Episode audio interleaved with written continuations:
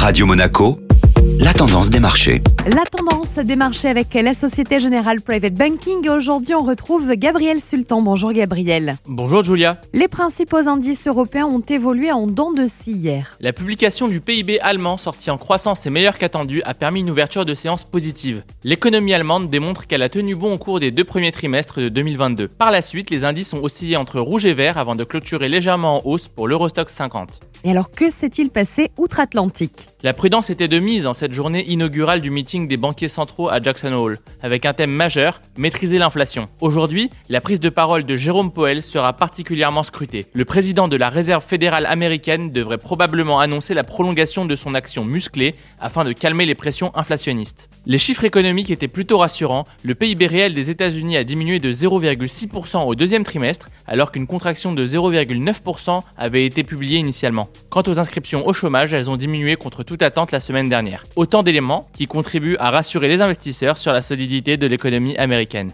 Bonne journée à tous Société Générale Private Banking Monaco vous a présenté la tendance des marchés.